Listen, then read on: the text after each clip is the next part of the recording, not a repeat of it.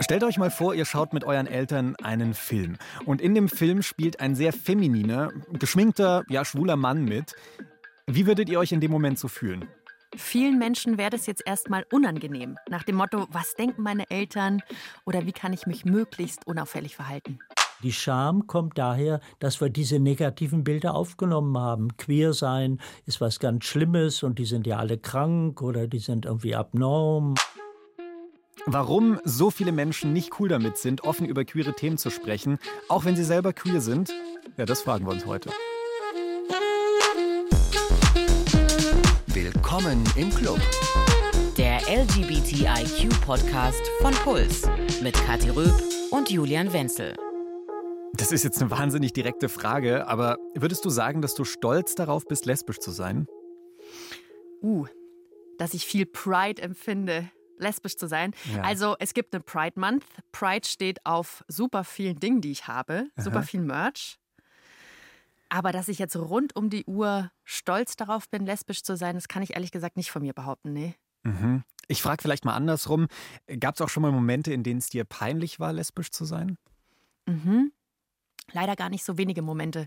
Und es ist irgendwie immer so eine Situation, die eigentlich total belanglos ist, weil es darum geht, dass irgendeine Passantin oder irgendjemand, mit dem ich nichts zu tun habe, irgendwas äußert oder zeigt, dass die Person nicht so sehr auf Queer sein steht. Hast du ein Beispiel für uns? Ja, ähm, das ist jetzt schon ein bisschen her. Das war auf jeden Fall vor Corona und wir haben keine Masken getragen. Da war ich in einer Tram hier in München und ein lesbisches Paar hat sich geküsst vor mir. Mhm. Und das fand ich cool. Ich freue mich immer, wenn Queerios Liebe streuen. Und dann habe ich aber so ein bisschen nach rechts geguckt und im Augenwinkel gesehen, dass eine Frau mit ihrem Kind da saß und dieses Kind war vielleicht so drei, vier Jahre alt. Und diese Mutter hat reflexartig dem Kind so den Kopf weggedreht. Also so die Hand vor die Augen, ne? so zack, guck, guck da nicht hin. Oh. Ja, und wie hätte ich reagieren können in diesem Moment? Ich hätte entweder sie ansprechen können, weil das war ja klar diskriminierend, mhm. oder ich hätte mir sagen können, ja, was für eine Kuh, scheiß drauf.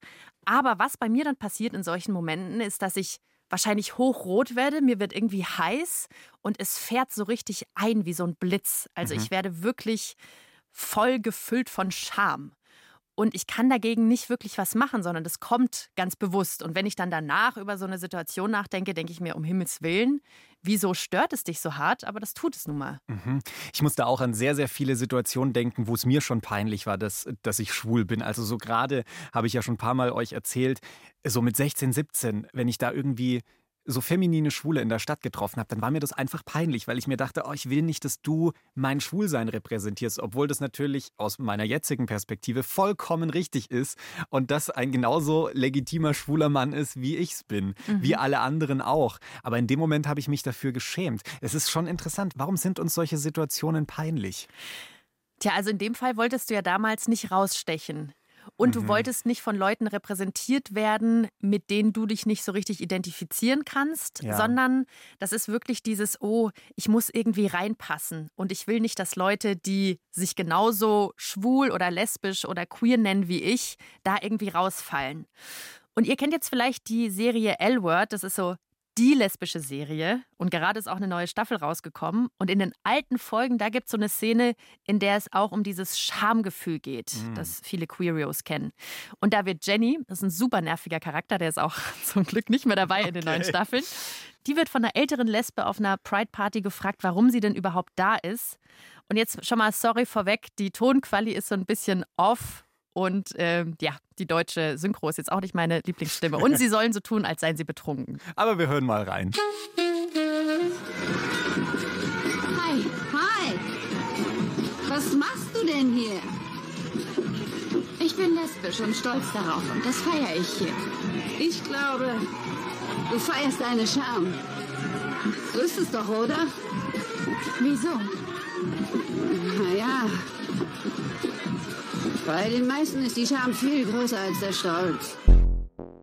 Diese Szene traf mich damals zehn Jahre nach meinem Coming Out immer noch dermaßen bis ins Mark, dass ich spontan anfing, fürchterlich zu weinen.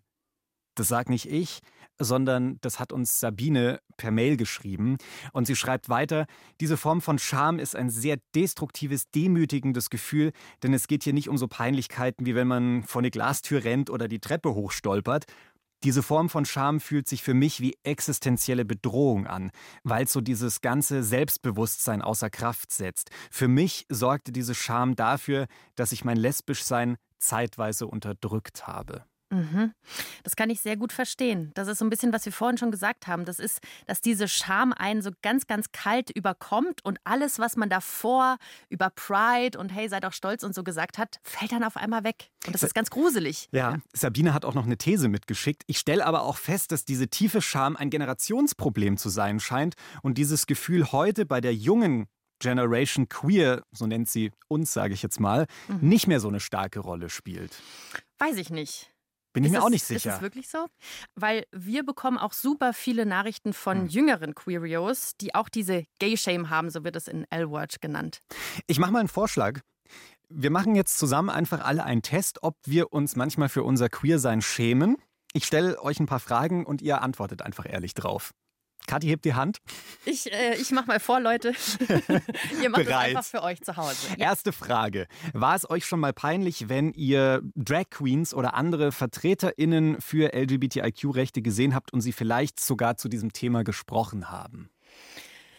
Total. Und auch da wieder, wenn ich merke, dass Leute zuhören, die irgendwie die queere Community nicht checken oder so missbilligend auf sie schauen, dann zieht sich bei mir alles zusammen. Ah. Dann, dann fühle ich mich so, als seien wir alle ein Fremdkörper in dieser Gesellschaft. Das mm. ist unangenehm. Super unangenehm. Und auch super scheiße bei sich selbst. Ich mache gleich mit einer zweiten Frage weiter. Und zwar fiel es euch schon mal schwer, gewisse Worte wie zum Beispiel schwul oder lesbisch in den Mund zu nehmen und laut zu sagen? Vielleicht erinnerst du dich an unsere zweite Folge. Aber hallo, habt ihr, ich hoffe, ihr habt sie schon gehört. Ja.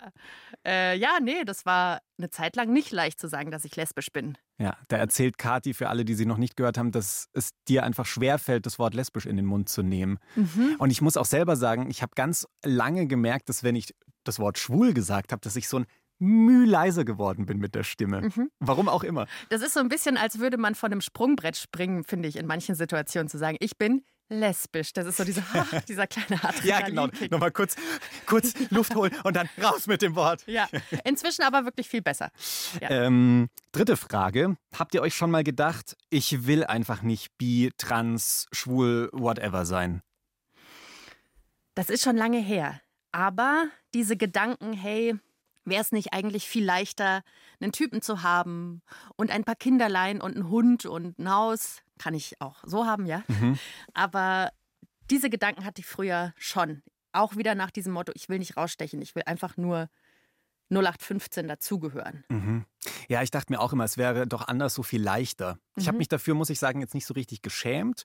Und ich habe mir auch nicht gedacht, ach, ich will auf keinen Fall schwul sein. Ich dachte mir nur, ach, es könnte alles so viel einfacher sein. Warum muss jetzt da dieses Zusatzpäckchen irgendwie mit dazu?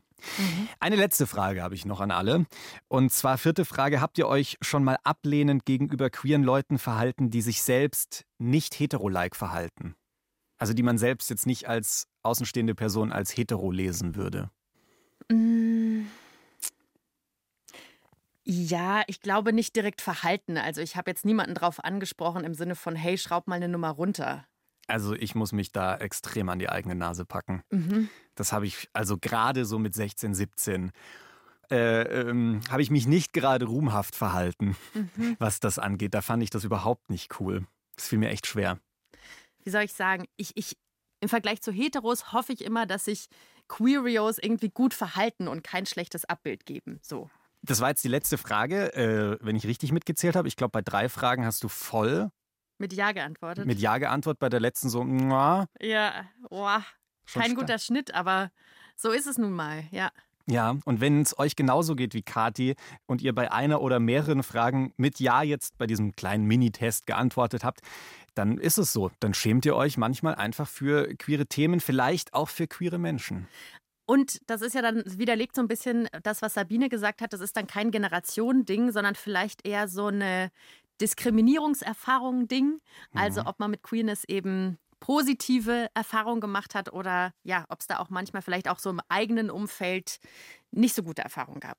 Ich finde, das ist jetzt schon an der Stelle erstmal eine harte Erkenntnis. Also, mhm. Also wir wirken ja auch würde ich, glaube ich, mal vermuten, denken sich viele wahnsinnig stolz auf unsere eigene Sexualität und wir sind absolut cool damit, aber dass es selbst bei uns noch so verankert ist, mhm. ähm, das tut schon weh. Mhm. Und damit wir jetzt diese Erkenntnis gemeinsam so ein bisschen besser verdauen können und vor allem ganz viele Fragen dazu loswerden können, woher kommt diese Scheiße denn? Woher kommt diese Scham? Dafür haben wir Professor Dr. Udo Rauchfleisch eingeladen. Der ist Psychologe und der forscht schon seit ganz, ganz vielen Jahren zu diesem Thema und er sitzt jetzt in Basel und ist mit uns verbunden. Hallo Udo. Hallo Kathi und Julian. Hallo Udo. Udo, du hast uns schon zugehört. Hättest ja. du eine der Fragen, die wir jetzt gerade mit Ja beantwortet haben, mhm. auch mit Ja beantwortet? Oder früher ja. mal, als du jünger warst, ja? Ja, ganz genau. Also das ist mal ein wichtiger Punkt. Ich denke, es ist eine Frage, ist eine Prozessfrage. Äh, Im Verlauf der Zeit, äh, Gott sei Dank, wird manches etwas einfacher. Aber ich hätte auch jetzt noch auf was mit Ja geantwortet. Mit dem Wort schwul, daran kann ich mich auch erinnern. Am Anfang war das schon schwierig. Und das letzte, eben dies nicht hetero-like, das ist natürlich ein schreckliches Wort, dies hetero-like. Das kann ich absolut nicht ausstehen. Sorry dafür. Und zwar, nein, nein, es ist ja was, darum, es ist ja etwas, was man immer wieder findet in den Internetforen, in den, auf den Kontaktplattformen, dass es besonderes Qualitätsmerkmal sein soll, nicht hetero oder ich bin hetero-like. Mhm. Sich zu schämen eventuell dafür, äh, auch so ein Fremdschämen, ja, da ist jetzt jemand so ganz exaltiert und so tuntenhaft und ich möchte ja nicht in zu solcher Gruppe gezählt werden. Äh, ich denke, da gibt es schon so ein, ja, das kann auftauchen.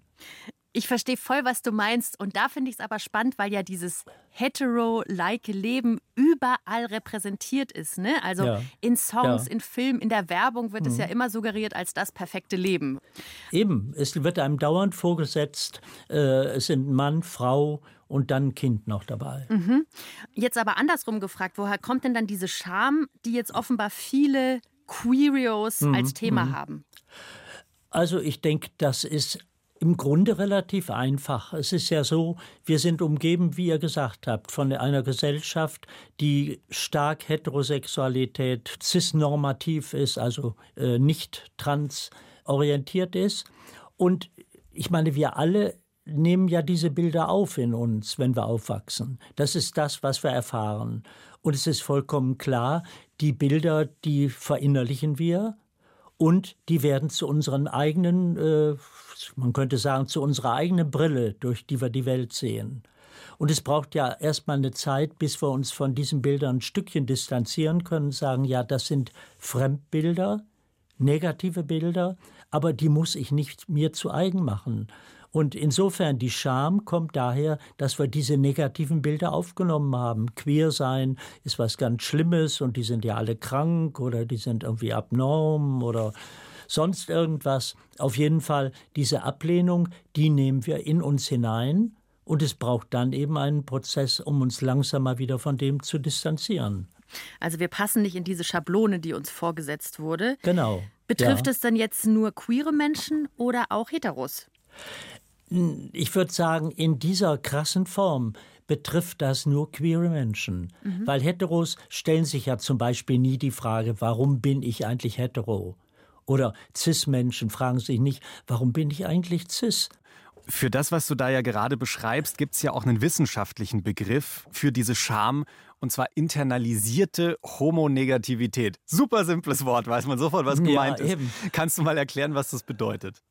Ja, eben, es klingt furchtbar kompliziert und äh, es war sogar, früher gab es noch einen anderen Begriff, Transphobie und Homophobie. Äh, dies Phobie hat man Gott sei Dank mal endlich überwunden, weil Phobie heißt ja eigentlich, ich habe Angst vor bestimmten Dingen und meide die, meinetwegen die hohen Türme oder spitze Gegenstände. Mhm. Und das ist ein individuelles Problem, das ist ja eine Krankheit, wenn man so will. Bei der äh, Homonegativität oder Transnegativität oder allgemeiner Queer-Negativität geht es um was anderes eigentlich. Das ist ja eine feindselige Haltung, die gegenüber queeren Menschen besteht. Und das ist nicht ein individuelles Problem, sondern wie wir jetzt ja schon diskutiert haben, ein gesellschaftliches Problem. Denn die Gesellschaft gibt negative Bilder vor. Und diese verinnerlichte, internalisierte Homone oder äh, Queer-Negativität, mhm. die meint, dass wir das verinnerlicht haben, wie ich es vorhin beschrieben habe. Diese negativen Bilder haben wir zu unseren eigenen Bildern gemacht und das kann dann von innen her sehr negativ sich auswirken. Ich meine, Scham ist ja nur das eine. Es war ein sehr unangenehmes Gefühl. Aber es gibt auch Schuldgefühle, es gibt auch Depressionen, es gibt alles Mögliche, was dadurch ausgelöst werden kann. Reden wir gleich noch ein bisschen drüber. Was ich jetzt schon mal spannend finde, weil online, wenn man zu dem Thema sucht, dann liest man eben noch sehr oft dieses Wort internalisierte Homonegativität. Aber du hast jetzt ja. gerade eben selbst schon gesagt, man kann eigentlich auch von internalisierter Queer-Negativität sprechen, weil ja. das jetzt nicht nur Lesben und Schwule betrifft. Nein, absolut nicht. Das betrifft alle, die nicht hinsichtlich ihrer Identität oder sexuellen Orientierung im Mainstream liegen. Also internalisierte Queer-Negativität, das ist voll die gute Sprechübung, ähm, weil das Wort etwas lang ist.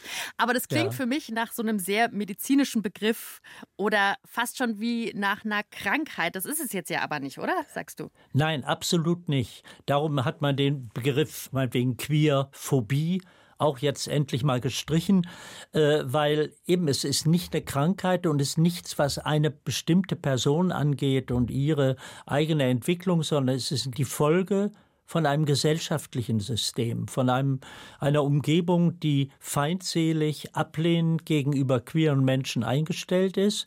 Und das wird dann verinnerlicht. Das ist eigentlich eher eine sozialpsychologische Sicht. Und was sind denn jetzt die Ursachen für den Selbsthass oder diese Selbstscham vieler queerer Menschen? Es sind die negativen Bilder, die wir dauernd um uns hören. Ihr habt schon Beispiele erwähnt, dass meinetwegen in der Werbung, in vielen Filmen ist immer Heterosexualität und Cis-Identität. Die werden uns dauernd präsentiert ich muss zugeben, es gibt jetzt, ihr habt Serien erwähnt, es gibt Serien, es gibt auch Filme mittlerweile, die nicht nur dieses elende Schicksal zeigen. Die früheren Filme, die waren alle, die endeten immer darin, dass Lesben, Schwule, Trans wurden weniger gezeigt, dass die im Selbstmord endeten oder umgebracht wurden. Immer negative Geschichten, so kenne ich das auch Immer negative Geschichten. Ja. Und wenn man das hört, und ich, da fällt mir ein Beispiel ein, was mich ziemlich selber verunsichert hat und wo ich diese Frage von dir vorher mit Ja beantwortet hätte, und zwar, dass ich in der Fachliteratur also in unserer psychologischen, medizinischen Fachliteratur Horrorgeschichten gelesen habe und habe gefunden, ja, um Gottes Willen, bin ich denn auch so? Bin mhm. ich jetzt jemand, der in diese Kategorie schwerkranker Individuen gehört und so weiter? Das hat sich jetzt auch verändert, Gott sei Dank. Aber eben diese negativen Bilder, die verinnerlichen wir und die äh, prägen dann unsere ganze Sicht von der Welt. Und das löst dann eben Scham, Schuld, Schuldgefühle, Depressionen und alles andere aus. Und vor allem, das äh, drückt unser Selbstwertgefühl wahnsinnig runter.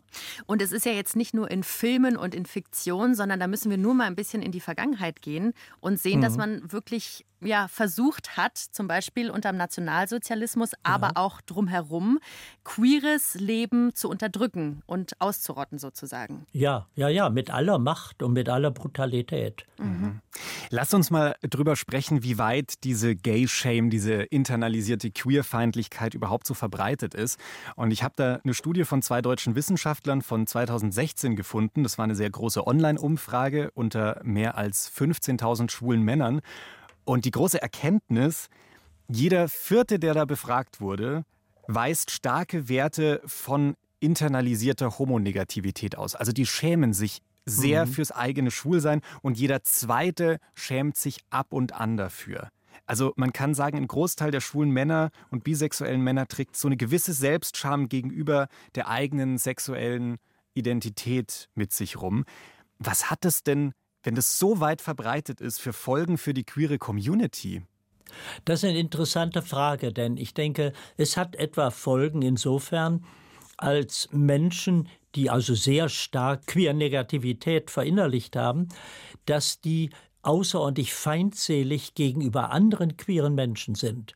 Also wir haben Beispiele, ein berühmtes, äh, was ja weithin bekannt ist, ist Orlando gewesen damals, vor etlichen Jahren. 2016 um war das. 2016. Äh, genau, ja. das war ein Nachtclub, wo ein Attentäter reingestürmt ist und äh, viele Nachtclubbesucher, ein queerer Nachtclub, ja, ja. Äh, ja erschossen hat. Das ist eine Extremform, also wo jemand aus diesem Selbsthass heraus den nach außen verlegt hat und dann gegen außen gewütet hat in dieser schrecklichen Form. Weil man davon ausgeht, dass er selbst schwul war, ne? Ja, genau. Aber wir haben das Gleiche in der katholischen Kirche ja auch, dass diejenigen, die am heftigsten wettern gegen queere Menschen, sind die, die die gleiche Orientierung haben. Du meinst, da ist also was dran an diesem Klischee, dass die, die am lautesten gegen queere Menschen ja. hetzen, oft oder manchmal selbst queer sind. Ja, also ich würde das nicht als Regel aufstellen, mhm. sagen, die sind immer, aber ich würde nicht nur manchmal sagen, ich würde sagen oft. Mir kommt gerade was, weil du so davon gesprochen hast, so dieses Klischee, die, die am lautesten gegen queere Menschen hetzen, mhm. sind manchmal selbst queer. Ich musste gerade an Alice Weidel denken.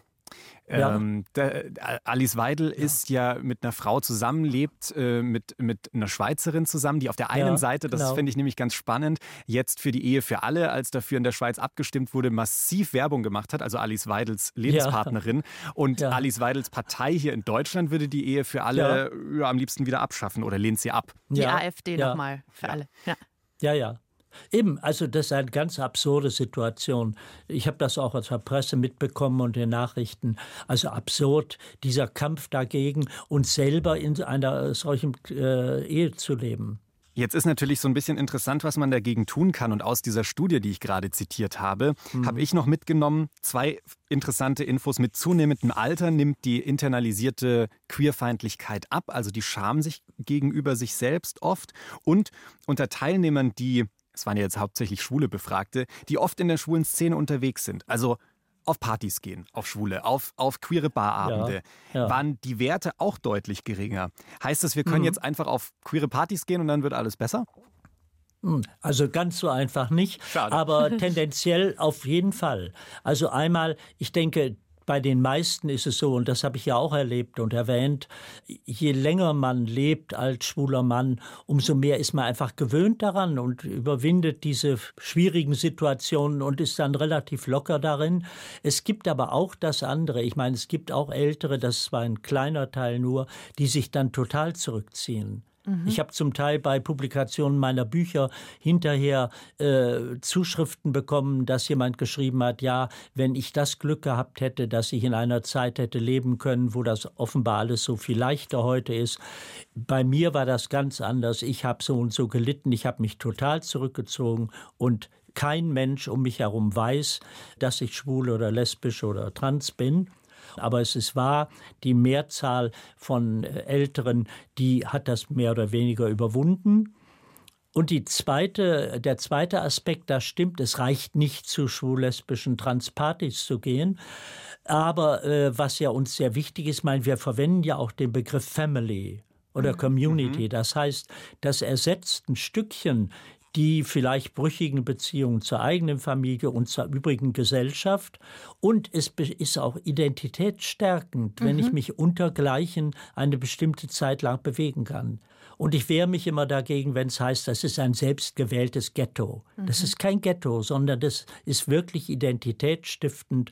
Und die meisten leben ja ein Stückchen darin und tauchen dann wieder in die Hetero-Welt auf.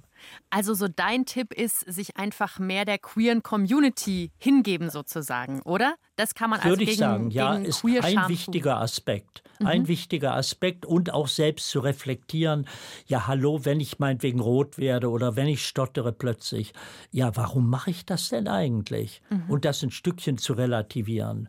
Und dann hängt es natürlich auch ab, davon ab, ob man einen Freundesbekanntenkreis, Familienkreis hat, die also auch aus der Cis- und Hetero-Welt, die einigermaßen offen sind, die einen auch unterstützen darin. Das ist natürlich sehr wichtig. Mhm.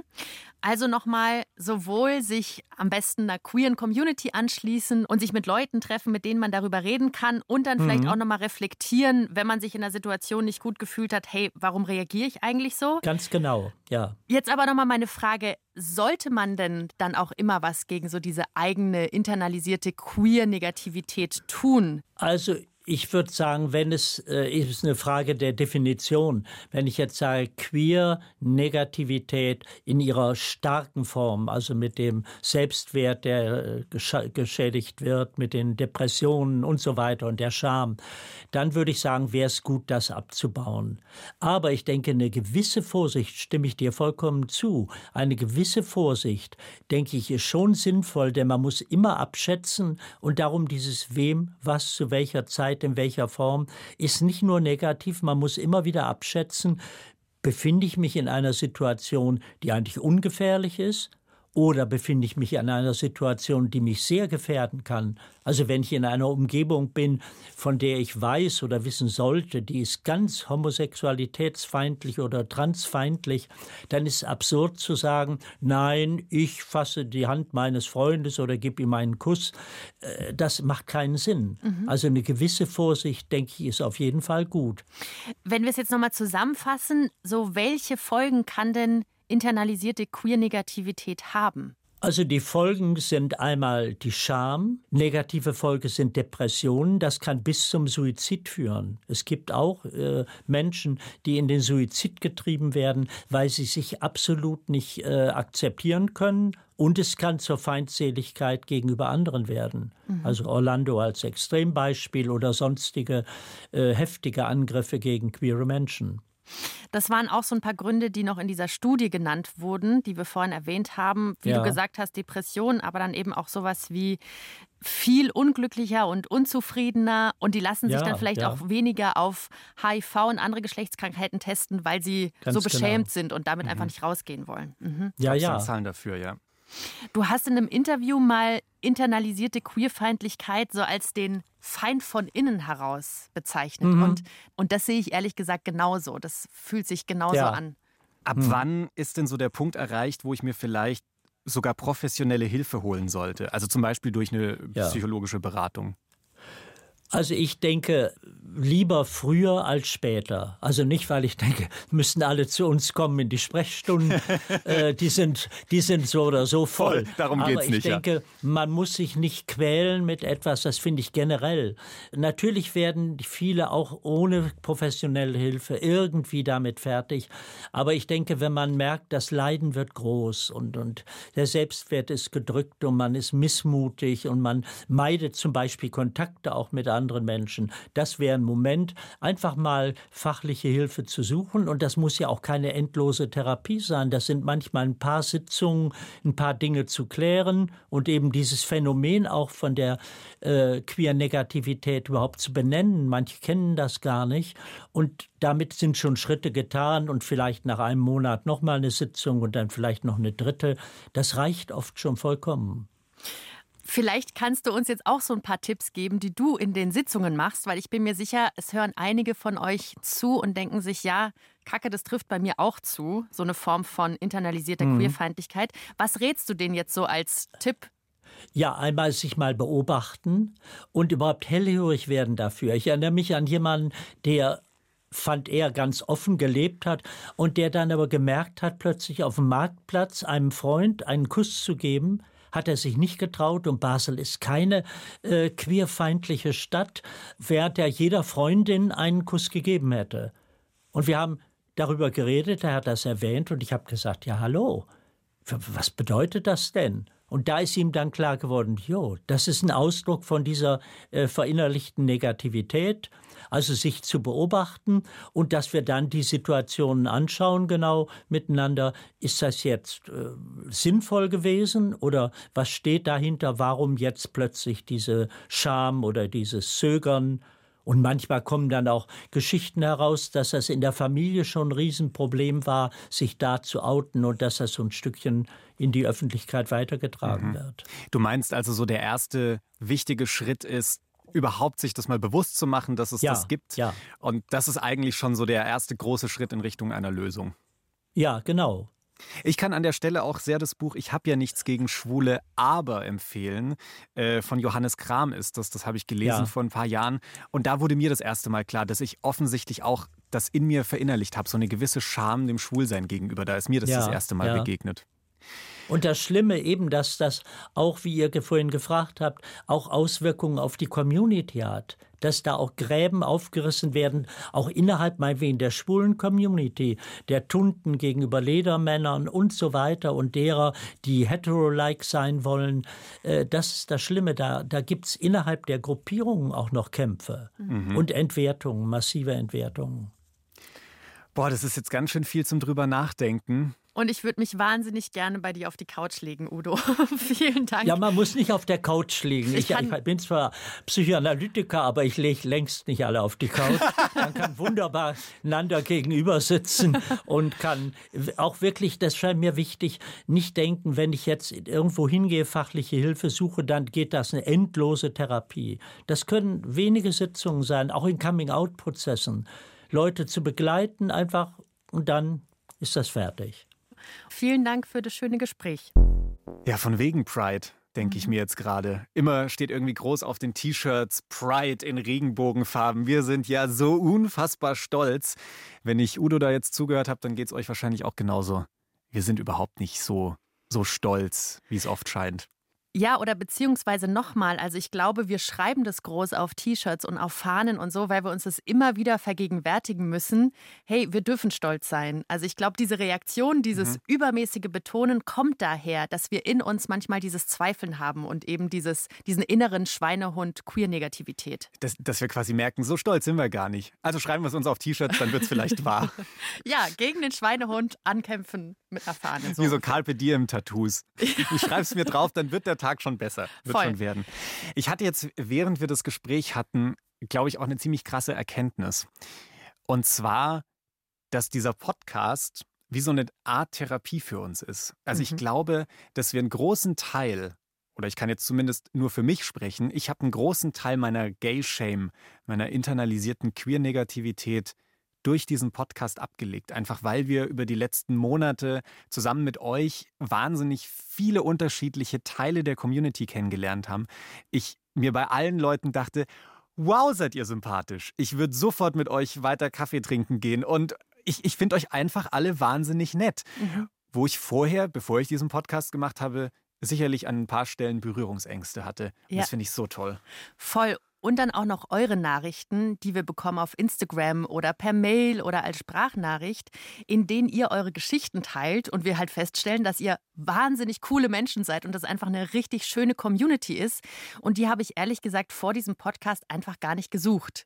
Ich war mhm. immer in Beziehungen mit Frauen mhm. und das war dann so meine kleine Bubble, aber ich habe nie das Bedürfnis gehabt, mich der Community anzuschließen. Und wie wir ja heute gelernt haben, so ein wahnsinnig wichtiger Punkt, um seine eigene Identität zu kreieren. Und nicht nur wie alle von außen irgendwie als Zaungast da drauf zu gucken und sich zu denken, was machen diese Leute da, sondern mhm. nein, zu checken, dass wir wahnsinnig bunt und vielfältig sind, ist so ein Prozess, den ich mit diesem Podcast mitgemacht habe. Total. Vielleicht geht es euch ja auch so. Vielleicht könnt ihr ja eure Queerscham, eure internalisierte Queer-Negativität auch so ein bisschen durch diesen Podcast ablegen. Es wird uns sehr, sehr freuen. Voll. Wir führen euch da durch jede Woche. Lasst uns gerne ein Abo da oder auch ein paar Sternchen, gerne fünf.